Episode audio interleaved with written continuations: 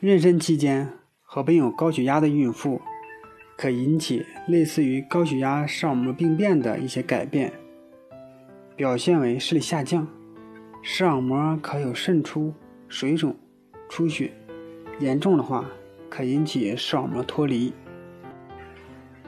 如果患者有子弹前期或者子眩，确保在怀孕期间呢，至少检查一次眼睛，并且注意有没有闪光感。有没有视力下降？如果有这些症状的话，就要及时的就医进行检查。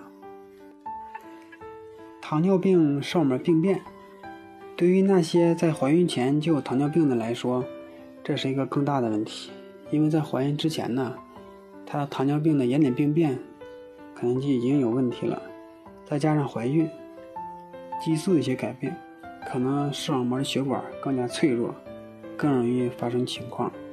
发生病变，严重的呢，也可以引起视网膜脱离。妊娠期间合并有糖尿病的患者呢，似乎呢没有那么严重，不会给健康带来太多的问题，但是呢，也是需要值得注意的。大多数的视觉症状呢，会在分娩后啊得到缓解。如果你在怀孕期间对眼睛感到不确定，可以去正规的眼科。检查一下，以免引起呢不可逆的眼部损伤。在产后呢，大约三个月之内啊，也得需要定期观察。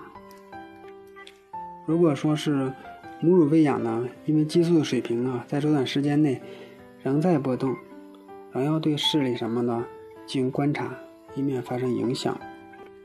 有可能呢，对视力的影响更加长久。